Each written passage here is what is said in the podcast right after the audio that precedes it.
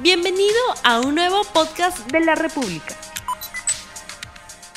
Muy buenos días amigos de la República, sean bienvenidos a LR Más Economía, el programa económico del diario La República. Hoy estamos martes 4 de enero del año 2022. Hoy vamos a conocer las perspectivas económicas para el país en este año y vamos a estar con Alfredo Torne, él es economista, ex ministro de Economía y Finanzas, director de Torne y Asociados. Y vamos de inmediato a mostrarles las cifras del dólar de hoy. En el mercado paralelo, la compra es de 3 soles 95 y la venta es de 4 soles en promedio, mientras que en los bancos el precio de compra de dólares es de entre 3 soles 84 y 3 soles 91 y la venta está entre 4 soles y 4 soles 13. Vamos con el programa. Hoy en La República, LR Más Noticias, vamos a analizar la situación de la economía peruana en un año que pasó donde se estima que el crecimiento económico del país haya superado el 13% según las proyecciones del Ministerio de Economía y Finanzas y cuando las perspectivas, obviamente queremos saber cuáles son las perspectivas para este año 2022, donde también se mantienen riesgos latentes como la inflación, la alta volatilidad en el dólar, el tipo de cambio y también el ruido político. Vamos a hablar sobre ello con Alfredo Torne, economista, ex ministro de Economía y Finanzas, director de Torne y Asociados, a quien justamente ya tenemos en la línea. Muy buenos días, doctor Alfredo. Buenos días, Rumi. Muy buenos días, Rumi. Muy buenos días a tu audiencia. Eh, muchas gracias por esta oportunidad y aquí estamos para ayudarlos. Muchísimas gracias. Junto a usted vamos a mostrar un tuit del Ministerio de Economía y Finanzas del primero de enero, Allí se observa con claridad, lo estamos viendo en pantalla, que el Perú crecería el año pasado, el año 2021, 13% y que va a liderar el crecimiento económico de la región, seguido por Chile. Pero de, una manera podemos decir lo siguiente, fuimos uno de los países que más decreció en su economía durante el año de pandemia y el año pasado hemos crecido en 13%. ¿Le alegra a usted esta cifra? ¿Cuáles son sus primeras reacciones? Mire, a, ver, creo, creo que hay que ser eh, realistas. Es, es una buena salida de la recesión que tuvimos el año pasado. Eh, creo que el hecho de que hayamos rebotado fuerte y, este rebote vino sobre todo en, varias fases, vino al finales del, del segundo trimestre y después en agosto, que fue, que fue muy fuerte. Si anualizamos, por ejemplo, las cifras eh, trimestrales del tercer trimestre, crecimos 13%, lo cual eh, es un número bastante alto y creo que el ministro también ha mencionado las cifras de inversión. Entonces, sí ha habido una actividad, pero también habría que sopesar esto, ¿no? Porque somos un país que ha gastado cerca de 18% del PBI en estímulos fiscales, eh, en Reactiva Perú 9% y otro 9% un déficit fiscal. Y también hemos utilizado prácticamente todos nuestros ahorros, lo que se ha distribuido en CTS y los distintos fondos de pensiones equivale al 10% del PBI. Entonces, es como que si hubiésemos roto la chanchita, nos hubiésemos gastado todo el dinero y claro, eso nos ha permitido y a las familias les ha permitido pues comprar los alimentos, comprar los productos que necesitan, pero eso nos deja un poco eh, desprotegidos hacia el futuro y eso es lo que tendríamos que discutir, ¿no? Señor Torne, eh, pero no era necesario en ese momento hacerlo porque el país, debido a la pandemia, necesitaba también estos estímulos fiscales para que llegue a las familias pobres y obviamente también romper el chanchito por parte de AFPs y también de la CTS. Esto ya es dinero de los propios trabajadores. También se ha comprometido el futuro de las pensiones y se ha comprometido también el futuro de un posible despido, ¿no? Esa protección que tiene la persona, los peruanos, cuando salen de una relación laboral. A ver, es que aquí es donde viene, digamos, eh, el, mensaje que yo pienso que tiene que ser eh, justo, ¿no? Equilibrado. En el sentido, si nos queremos comparar contra el resto de países de América Latina, pues el resto de países de América Latina no utilizó esta cantidad de estímulos que estamos utilizando nosotros. Entonces, cuando decimos somos el país que más va a crecer el 2021. Claro, más va a crecer porque es el país que puso más estímulos en América Latina. Si tuviésemos que compararnos con países que han hecho algo similar, es decir, Estados Unidos y China, pues Estados Unidos y China hoy día tienen niveles muy por encima de la prepandemia eh, y muchísimo mejor de lo que tenemos nosotros. Entonces, ahí es donde tenemos que ser equilibrados. En América Latina, por ejemplo, México es un país que prácticamente no dio estímulos, ¿no? El único país que dio muchos estímulos fue este, Brasil. Ahora, usted me dice, sí, eh, se han planteado estas reformas. Y, yo no sé si existe, y lo pongo como una pregunta, el consenso. Nosotros, cuando yo estuve en el gobierno, planteamos la Comisión de Protección Social y planteamos una gran cruzada a favor de la formalización, ¿no? Eso lamentablemente quedó paralizado, no lo continuaron mis sucesores, este, y lamentablemente es difícil encontrar en el Congreso este consenso para hacer una reforma de protección social o para hacer cambios, por ejemplo, eh, hacia la formalización que necesitan cambios laborales, cambios tributarios, cambios este, en una serie, en una serie de sectores que necesitan un gran consenso. Entonces, no es algo que vamos a solucionar de la noche a la mañana, es algo que nos va a tomar muchos años en hacer. Así es. Doctor Torne, eh, los estímulos fiscales que usted señala que el Perú utilizó durante el los años más difíciles de pandemia, pero también se han aplicado en Estados Unidos, también se han aplicado en Europa. Entonces, de alguna manera, es un modelo que viene de allá. Incluso el Fondo Monetario Internacional apostó en cierto momento para incrementar esos estímulos fiscales con la finalidad de recuperar la economía del país y, además permitir el retroceso de la pobreza, obviamente que había avanzado debido a situaciones de pandemia. ¿No cree usted que de alguna manera es injusto señalar, digamos, desde su punto de vista, posiblemente, la mala aplicación de estos estímulos fiscales en el momento que más se necesitaba? A ver, yo, yo y creo que he sido claro eh, en esas épocas, yo era un gran convencido que en la época del 2020 se debieron de dar más bonos a las familias. ¿Por qué? Porque el hecho de que no se dieron más bonos de parte del gobierno obligó al Congreso a tocar las pensiones y a tocar el CTS. A mí el CTS me parece que era lógico que, que, se utilice, pero el gobierno eh, centró su, su estímulo sobre todo en Reactiva Perú, que fue un programa fantástico diseñado por el Banco Central de Reserva, ¿no?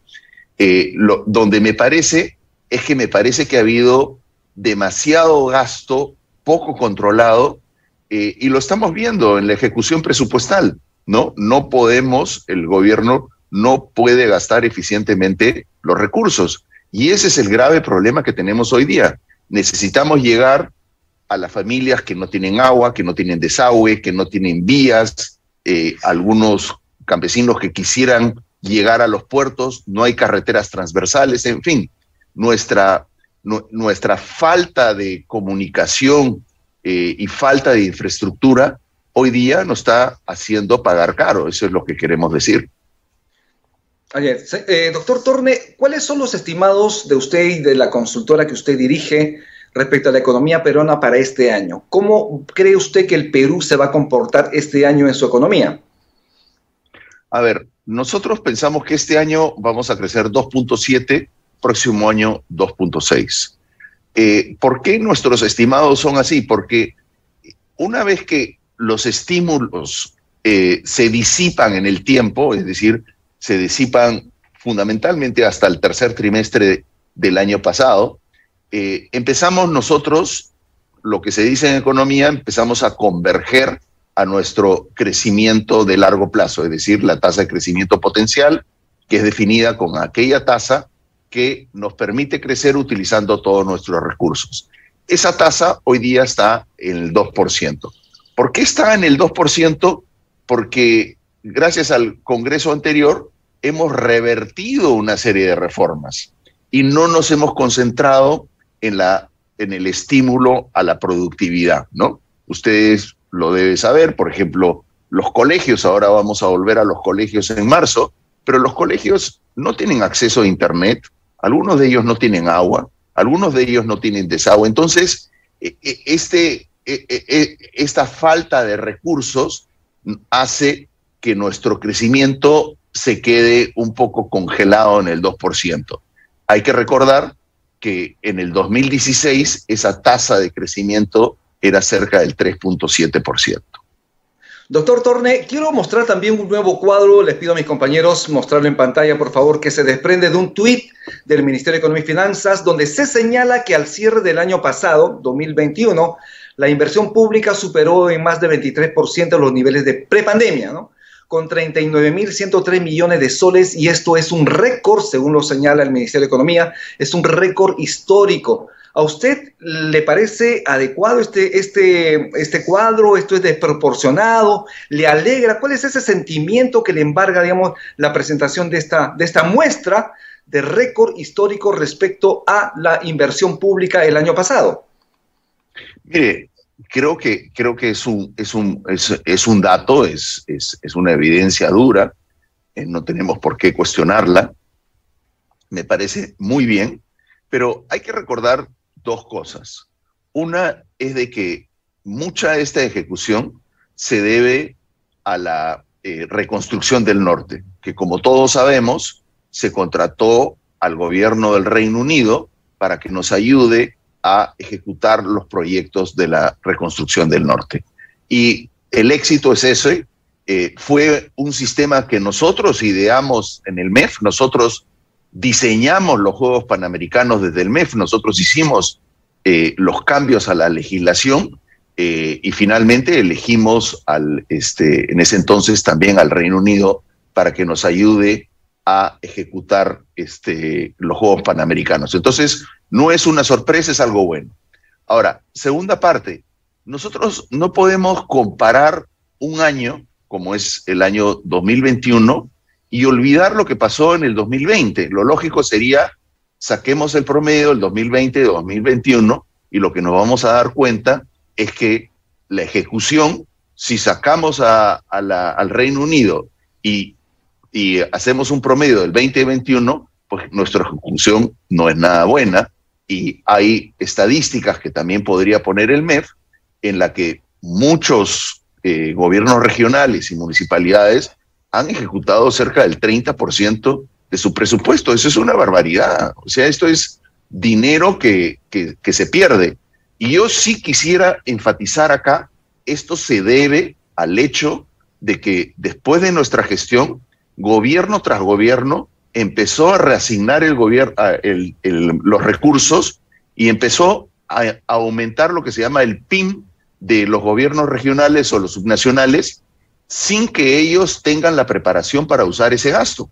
El otro día hemos visto un comunicado de Cajamarca en que a mitad de año se le sube los recursos en, más del 50% y claro, no tienen capacidad para ejecutar, pero el presupuesto debe ser previsible y deberíamos de tener un presupuesto multianual, que es lo que teníamos nosotros. Nosotros nos comprometimos a distribuir el dinero en marzo y se lo dábamos por tres años para que ellos lo puedan ejecutar. Y el proceso, si necesitaban más dinero, se le daba, pero fundamentalmente asignábamos en base a una ejecución presupuestal y de inversiones. Hoy día eso no es así. Respecto a la inversión privada, hay una buena noticia y es que con el diálogo se logró reiniciar al 100% la producción minera de cobre en las bambas, ¿no? Para ello no hubo violencia policial, lo que hubo fue diálogo. ¿Y qué tanto ayuda en apuntalar el crecimiento económico ese diálogo social, ponerse de acuerdo para que las cosas funcionen bien? Mire, yo creo que hay que aplaudir el hecho de que, hoy día las Bambas esté trabajando al 100%, pero lo que no hemos descubierto los peruanos, nosotros hicimos un planteamiento que se llamaba el adelanto social, lo que no hemos descubierto es cómo reconciliar los intereses de las comunidades con, lo, con los temas ambientales y con la necesidad de sacar estos proyectos mineros.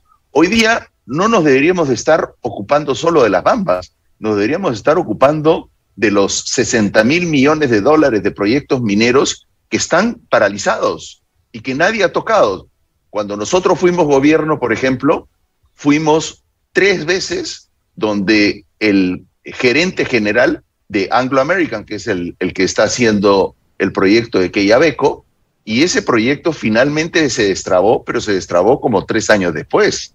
Entonces, si realmente queremos de aquí a tres años tener proyectos mineros socialmente eh, eh, positivos, ¿no?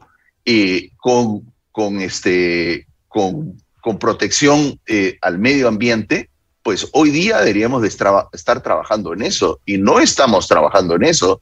El propio Banco Central ha, ha dicho que después de que Yabeco hay muy poca inversión minera y esa inversión minera acaba el próximo año. Una buena recomendación entonces es eh, destrabar estos proyectos que se requieren para el país, esos proyectos emblemáticos. Pero ¿cuáles son esas cinco principales recomendaciones en política económica que usted como ex ministro de Economía le haría al gobierno? La primera es que yo pienso que hay que hacer un listado de cuáles son los proyectos que queremos destrabar. Hay 60 mil, algunos son más complicados que otros, pero nos debemos de concentrar en algunos pocos. En segundo lugar, tenemos que utilizar los recursos públicos para que los beneficios de la mina no solamente se queden en algún grupo pequeño de la población, sino que sean todas las comunidades alrededor de la mina que se beneficien. Nosotros dijimos en ese entonces que había que hacer un fondo de adelanto social que fue constituido. Ese fondo debería permitirle antes de que empiece el proyecto, hacer escuelas, hacer carreteras, hacer postas médicas, este, hacer, eh, hacer todo el trabajo que se debería hacer. Una vez que el proyecto se lanza, pues deberíamos de tener una reconciliación entre los intereses de las comunidades, los intereses del medio ambiente y los intereses de los mineros. Eso hoy día no se está haciendo. Pero, eh, ¿cuáles son las otras recomendaciones en política fiscal y económica para el gobierno de Pedro Castillo? Mire, a ver, bueno, ese es un tema muy, muy grande que nos saca de la minería. Y, y yo pienso que hay que analizar seriamente la política fiscal. A mí me da la impresión de que ahí el MEF no nos está diciendo las cosas como son. Ellos dicen en un artículo que ha publicado el ministro de que el, eh, de que el, año pasado vamos a tener el déficit fiscal más bajo. A la misma vez nos dicen que han tenido 13 mil millones de soles adicionales de ingresos mineros y algunas mineras que pagaron. Si nosotros hacemos un ejercicio sencillo y sumamos los 13 mil millones al déficit, es decir, asumimos que ese dinero nunca llegó, el déficit estaría en 6%. Entonces, la reducción del déficit se debió a un ingreso temporal extraordinario que no se va a repetir en el tiempo. Entonces, lo que sí hemos hecho es que no hemos controlado el gasto y no lo, no lo hemos controlado desde el 2020 de la pandemia. Entonces, sí tenemos un problema serio. Eh, hoy día podemos tener buenas tasas de interés porque gran parte de los bancos centrales internacionales siguen, siguen expandiendo sus balances, pero va a llegar un momento en que no vamos a poder financiar nuestras eh, déficits o vamos a tener que acceder a tasas de interés más altas. Y ahí habrá un ministro, como me tocó a mí, que va a tener que poner el freno, ¿no? Eh, y no va a ser muy popular hacerlo, ¿no? De otro lado, este, bueno, ya vamos a ir cerrando el programa. Le quería preguntar lo siguiente. Usted es un economista de derechas. Y en la, en la lógica de los grupos de derechas está la vacancia presidencial como una de sus principales agendas para este año. Así lo han señalado en diversos frentes. ¿A usted, usted es partidario de la vacancia presidencial en estos tiempos cuando el país requiere justamente de unidad? Y que se, de alguna manera se respete la institucionalidad de la presidencia de la República?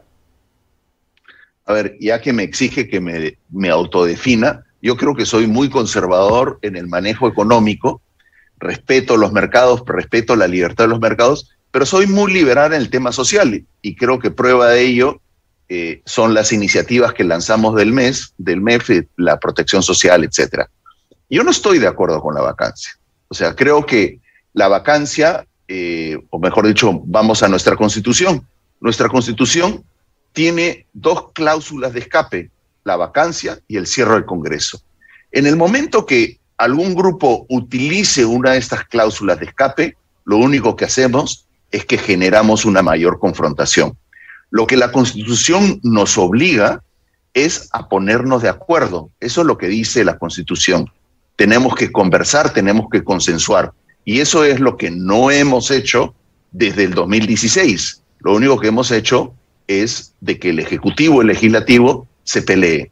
Ahora, para consensuar necesitamos un Ejecutivo que cumpla las reglas del juego. Y me parece que el presidente Castillo no lo está haciendo. No ha transparentado sus visitas al local de, Breña, no ha transparentado la, eh, los temas que ha discutido la prensa de direccionamiento de, de, ¿cómo se llama?, de, proyectos. Eh, Petroperú es, sí, eh, Petroperú es un grave problema, como lo han denunciado muchos medios de prensa. Y lo mismo el Congreso. El Congreso no puede, cada vez que el señor Castillo se resbala, decirle te vamos a vacar. ¿no? Yo creo que ambos tienen que corregirse, tienen que enderezarse, y el señor Castillo, pues, no puede simplemente pensar que va a ser el socialismo cuando no tiene ningún apoyo para eso. Tiene que buscar un consenso dentro de los distintos partidos políticos que hoy día están en el Congreso y buscar un gabinete que los represente, si no, no vamos a poder avanzar. Bien, muchísimas gracias, eh, doctor Alfredo Torde, pero quería preguntarle 15 segundos solamente esas recomendaciones necesarias de un economista, de un ex ministro de Economía y Finanzas a las familias. ¿Qué hacer con su economía para este año? Yo creo que las familias lo que deberían de hacer es ahorrar su dinero, no malgastarlo. Yo creo que vienen años difíciles. Eh, la inflación todavía no la hemos vencido, aunque nosotros pensamos que el próximo año vamos, vamos a llegar al 3%, pero los costos, por razones internas y externas, han subido. Y yo creo que es el momento de apretarse un poco el cinturón y eh, enfrentar estos años difíciles eh, con alguna hidalguía y esperar de que el gobierno enderece su rumbo y realmente utilice este gran beneficio del, del, del sector externo que tenemos los precios de los minerales más altos para permitirnos crecer a tasas altas, ¿no? Una precisión, cuando usted habla de 3% de inflación para este año o para el próximo año? Para este, para este año, para, el 2022. 2022, 2022. Muchísimas gracias, doctor Alfredo Torne, por estar en LR Más Economía. Gracias, Rumi, gracias a tu audiencia y, y un saludo a todos. Muchísimas gracias, un gran año para usted, éxitos en su vida profesional y personal y familiar. Muchísimas gracias, estuvimos con Alfredo Torne, ex ministro de Economía y Finanzas, director de Torne y Asociados. Nuevamente le agradecemos por estar aquí en el programa. Nos vamos ya. Con esto hemos terminado el programa del día de hoy. Los esperamos mañana a las 9 y 5 en punto. Muchísimas gracias. Tupanantis, Camo, Barquecuna, Panecuna, Yactamasicuna. Que Dios los bendiga. No olvides suscribirte para que sigas escuchando más episodios de este podcast.